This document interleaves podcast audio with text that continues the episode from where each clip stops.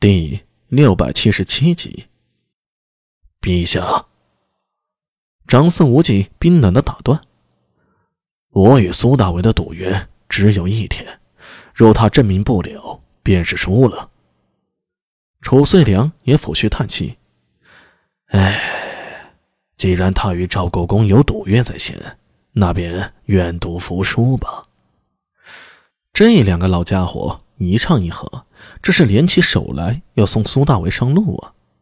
武媚娘心中一急，阿弥。就在此刻，坐落在角落的李春风站了起来，轻咳了两声：“ 陛下，赵国公有不舍，请听我一言。”嗯，长孙无忌、褚遂良、李治、武媚娘几人带着狐疑的目光向他望去，只见李春风从袖中取出一物。正是那面辟邪铜镜。此物有灵，有诸多妙用。当初元太师令造火井，炼天下之精，提炼出了三十六斤金晶。锻造十二地之神镜后，还剩三斤六两金晶。于是仿秦镜造出了这枚铜镜，并取名为唐镜。虽说唐镜不比秦镜，但其威能却在十二地之神镜之上。长孙无忌目光微变，似乎想到了什么。唐镜，正是。李春风白面上露出笑容。所以方才右仆射的问题，我可以回答。话音落出，他的手在铜镜上一点，叮，古拙的铜镜上亮起了光芒。这光如水波涟漪一般向四周扩散。李治和长孙无忌。武媚娘等人惊讶地发现，殿内的场景随着铜镜的光芒变了，一团黑气冲天而起。这时，不等众人反应，铜镜中陡然钻出一个硕大的红鲤，他在殿中游歌，扭头一口咬住那黑气，唰，一切幻象消失，只有李春风的话在耳边回荡。这是唐镜记录昨日发生之事。李治看了一眼武媚娘。向李春风叹息道：“太师令手中唐镜果然神奇，亏得有太师令统帅太史局，才保我大唐不受诡异之口。陛下过誉了，这都是臣分内之事。”李治转向长孙无忌说道：“赵国公还有何话说？”苏大伟也同时向长孙无忌说道：“如果赵国公还有疑问。”可请玄奘法师上殿。我曾听闻玄奘法师提过一桩旧事，在太宗赐予高阳公主的金宝神枕上，曾有诡异咒术，与这黑纹上的诅咒系数同源。是真是假，请玄奘法师来一问便知。长孙无忌看着苏大为，眼光里透过一丝绝望。他终于知道自己碰到了不是一个小小的不良人，而是近乎妖孽般的存在。一日夜的功夫。十二个时辰，他就能把此事做得天衣无缝。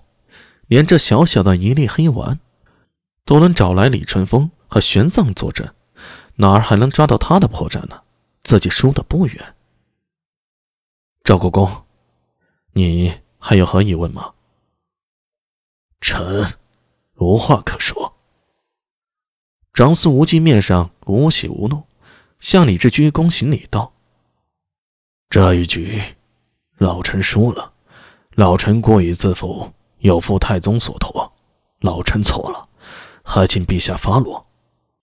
李治面色微变，他站起身来，快步走了上去，双手托起了长孙无忌。啊，赵国公何出此言呢？现在既然案子破了，想必赵国公和右仆射也疲乏了吧？就先回去歇息吧。朕的国事还要托付于你们呢，可不能累坏了身子啊。谢陛下。长孙无忌和褚遂良向着李治感激涕零的说道：“陛下慧眼识英才，此乃我大唐之福。老臣先行告退。”苏大为看到这幅君臣相得的画面，总觉得有些怪异，但是哪里怪异啊？一时又想不到。直到很久，他才恍然大悟。李治没有喊长孙无忌一声舅舅，而是喊的赵国公。说明他心里没有真正的释怀，对于长孙无忌的猜忌已经种下了。君臣之间的裂隙无可弥补。至于说托付国事云云，不过是稳住长孙无忌等人的场面话。而长孙无忌和褚遂良也并没有真正的认输，只不过是一时权宜之计。今天这一切不是结束，而是君臣权力博弈的新的开始。此事已了，臣也告退了。李淳风向着李治行礼告辞，又向苏大伟点了点，一派高人风范，事了拂衣而去，深藏功与名。只有苏大伟心知自己承诺了对方什么。